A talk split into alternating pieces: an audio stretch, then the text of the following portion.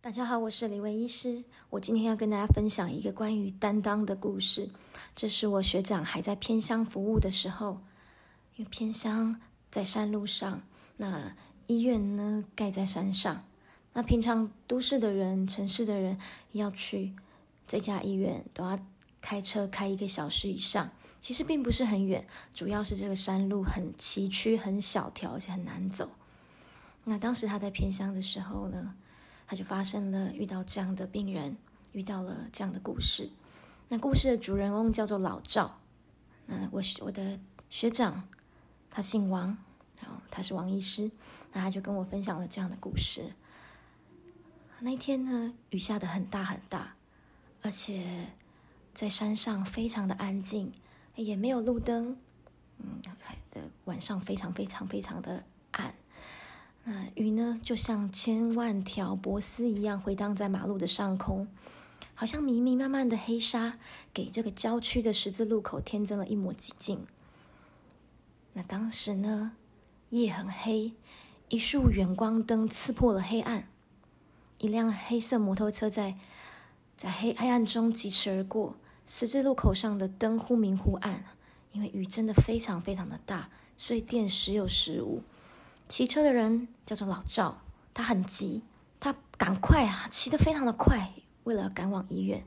当时有另外一辆自行车，好慢悠悠的，也是往医院这个方向。骑车的人，骑自行车上的是一个老人，在黑夜的笼罩下，摩托车没有能避开自行车，摩托车上的老赵把自行车的老人撞到一边，那摩托车的。车手就是老赵，他从车上也摔了下来，因为刚刚的急刹，那摩托车的车型很大，那他车子有保护住老赵，所以老赵并没有很明显的受伤。他望了望刚刚被他撞倒在路边草丛的老人，他迟疑了一下，那又拿出钥匙，甩着甩啊，带上手机，又赶上车。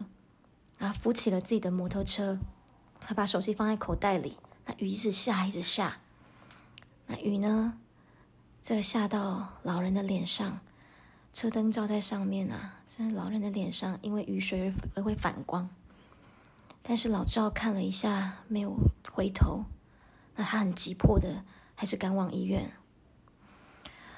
那但是老赵心里面觉得很过意不去啊。他路过一个电话亭。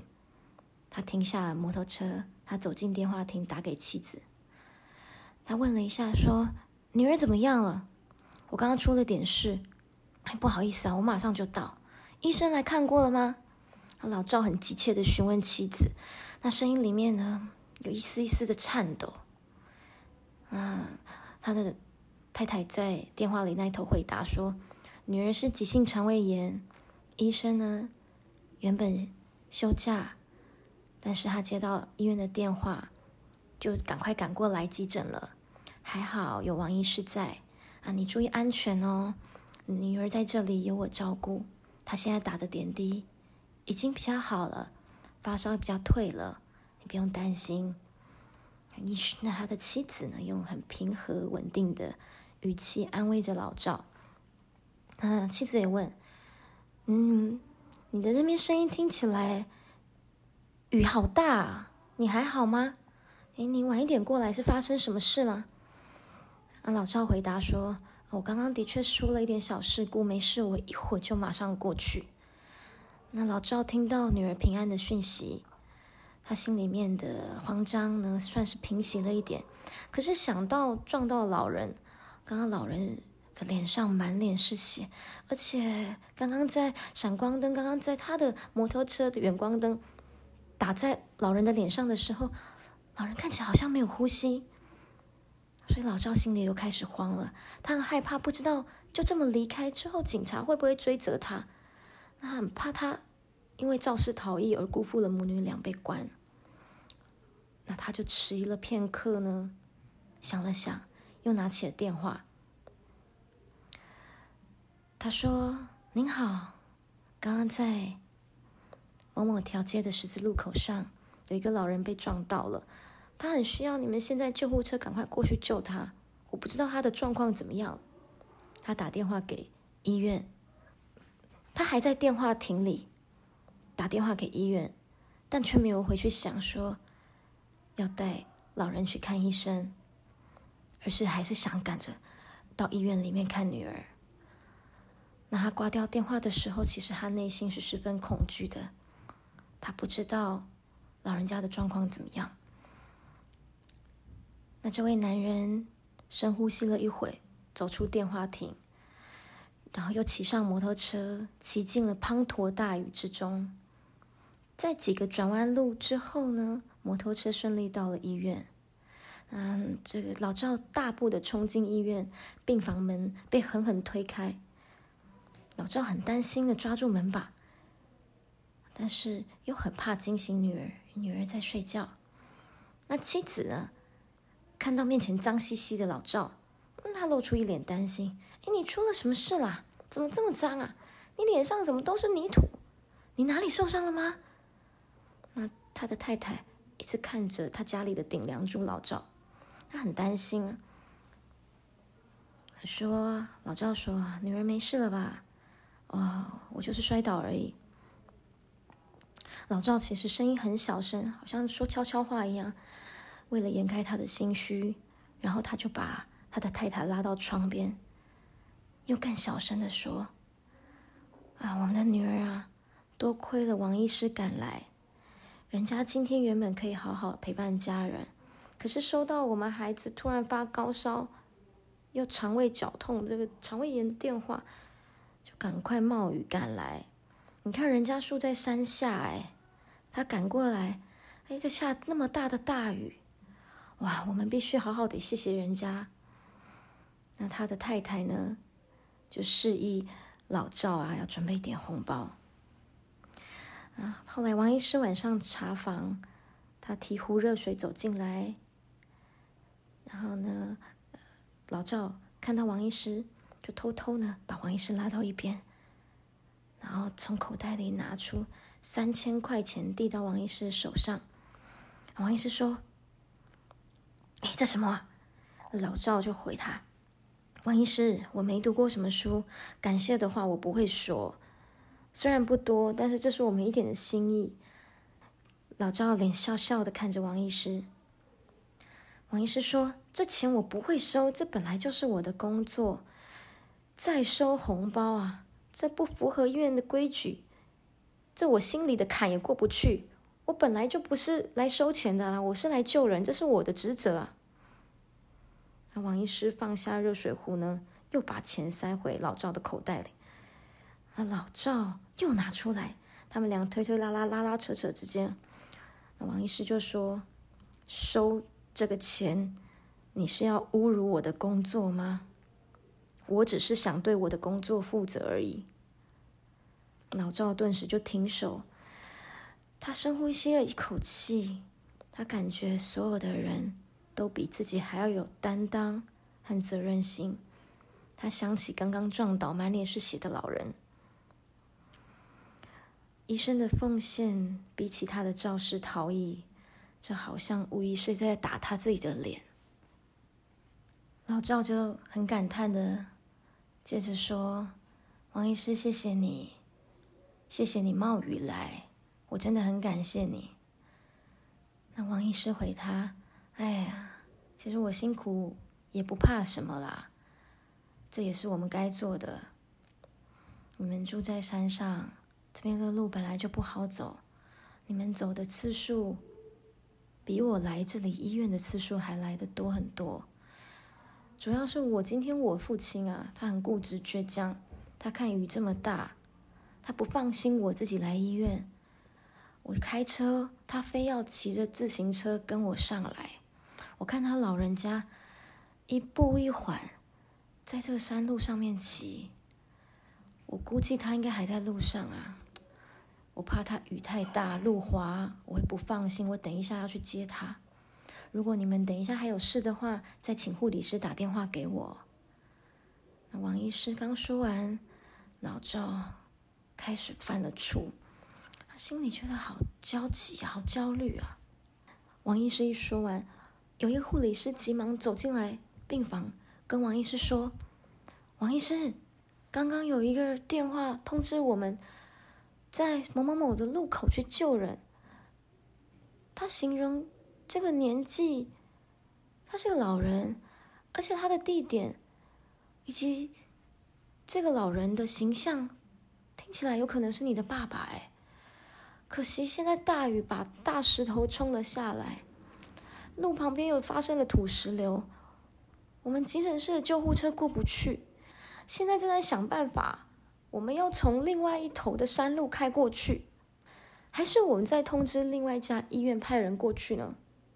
这时候老赵听到，他很着急，很慌张，他把他太太拉出病房，他小小声的说：“啊，我，我刚刚撞了人，我刚刚不是摔倒而已。”我刚刚是撞到一个老人，我因为担心你跟女儿，所以我就逃了。